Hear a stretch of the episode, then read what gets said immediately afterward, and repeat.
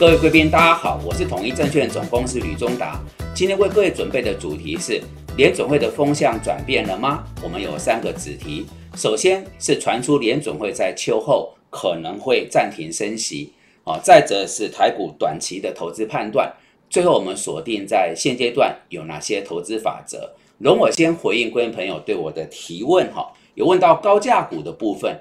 我们的建议是，高价股的跌宕起伏，其实也是可以看出大盘进出的一个重要的指标。那么，在去年的第三季、第四季，当时整个市场相当激情，曾经在十二月二十七号有十三档股票是站上千元的价格，那几乎现在来看是台股的最高峰。但是随着通膨的升温，联总会朝向紧缩，那么高价股因为它很直接反映的是高本益比，哈。然后高获利这个可是呃受创于殖利率的走高，所以这一段时间呃它也是成为外资调节的主要沙盘的重心。所以，贵朋友问到高价股，其逻辑很简单，就是通膨必须要缓解，那么联总会的紧缩循环也要暂且告一段落，高价股才有可能重演第四季的盛况。那目前完全没有看到这个呃迹象哈，所以有关高价股的部分。呃，这个五百元以上的现在只剩下二十档，跟去年在第四季有十几档站上千元，啊，不可同日而语。所以这也是我们对市场啊，在这个反弹局面还是要保持戒心的主要理由。好的，除了贵片粉的问题，我们来看到呃，《工商时报》的一个头版哦，它指出就是有几位联总会的官员谈到，呃，可能就是六月、七月各升两码之后。在后面的会议啊，会比较不是这么强烈的紧缩。我们来看几个论述哈。亚特兰大的分行总裁呃波斯提克指出，秋天的时候，也许联总会要暂缓升息。重新来评估经济的情势，再来针对货币政策的调整。他认为六月、七月两个会期各升息两码是合适的，九月或许就得先呃暂缓升息，做全面的评估。那么同一天，堪萨斯的分行总裁呃这个这个乔治啊也提出类似说法，他说六七月各升息两码之后。八月联邦的基金利率就到两趴，那后面可以来考虑政策是否有所调整。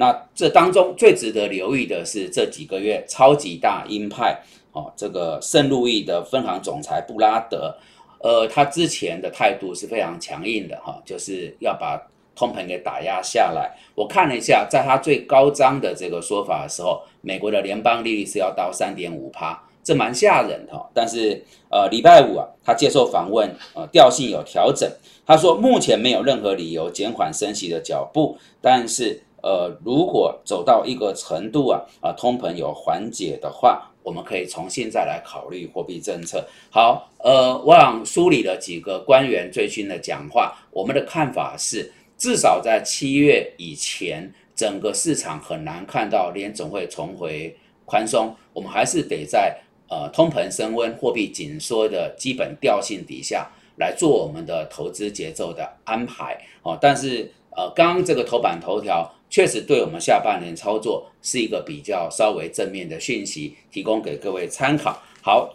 接着我们呃来看到台股的短期判断，无疑的美股还是一个领先指标。我们先看美股，道琼在前面这八个礼拜跌了三千四百九十三点哈。那台股呢，同步也下跌，呃，整个高到低是跌了呃三千零六点哈，所以大概美股跟台股各是三千点左右的跌势，自然在走反弹哈，乖离过大有反弹是很合理的。那目前就是定位跌升反弹，以技术面来看，道琼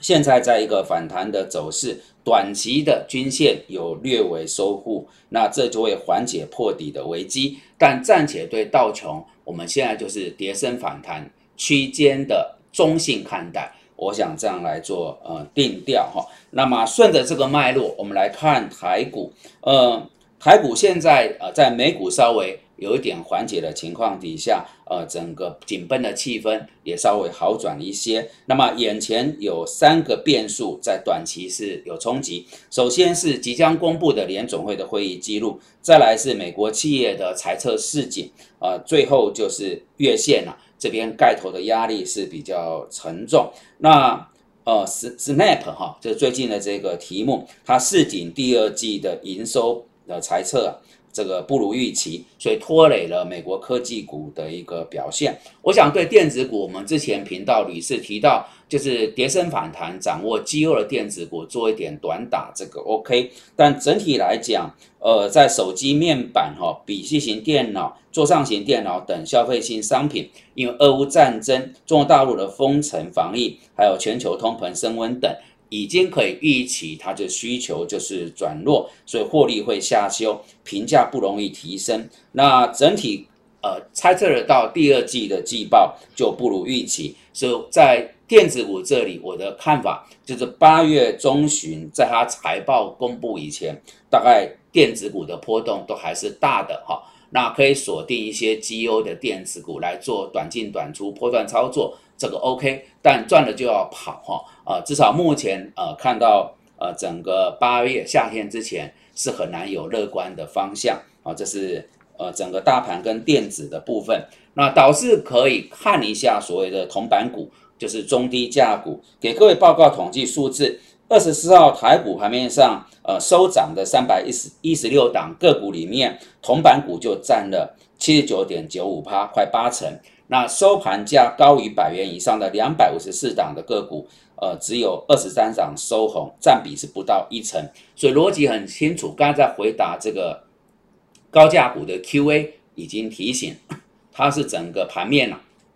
现在洞见观瞻，那目前的局势不利于它。可是呢，量能不足，短期有这么多的变数跟隐忧哦，资金就选择了铜板股、小型股来做短打，特别是一些所谓的转机的电子股。所以交投如果相对清淡，低价股受宠，应该是一个清楚的方向。那各位可以在这个基调里面啊，做一些呃相关的一个布局哈。那但是比重不要太高，然后要快手快脚。哦，给各位提供建议。那第三个子题，我们所进在现阶段的一个投资法则，有几个大的重点哈。呃，现在来看，就是通膨应该到目前所公布的数字是一个相对的高点，那开始呃要缓解，但是毕竟在高峰有到八点五趴，最新公布美国这是八点三趴，你要回到连总的目标去两趴哦，恐怕有一段段路要走。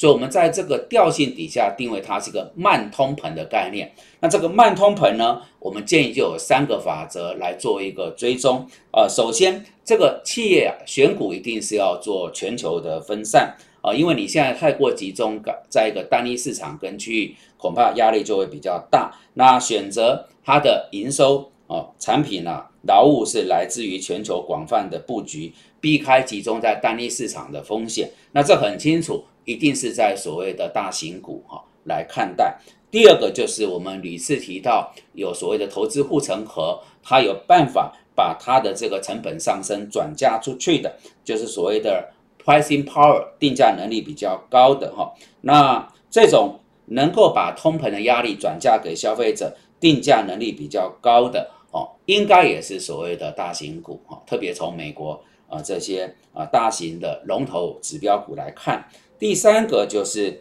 呃聚焦在长期的一个趋势，那聚焦长期趋势就不会受到短期股价波动的牵扰。目前来看方向比较清楚，是我们提过就 ESG 哦，这是人类我看不是只有财务，而是呃生命哈存亡绝续的一个关键所在哈。那再过来就是生机医疗，这个不太受景气循环的影响。最后，我们发现，从巴菲特到前一个频道我们谈到的达里欧啊，通通在布局所谓的必需消费品哦，像呃这个江森江森啊，Proper Gamble 哦等等。那巴菲特长期是把可口可乐作为它的核心持股，所以各位如果要锁定长期的趋势，现在建议就是 ESG 哦，然后升级医疗跟美国为首的必需消费品。那还有一个可以注意的是。基础建设跟公用事业，这个其实还蛮不容易的。我们来看统计资料，在台湾所核备的一千档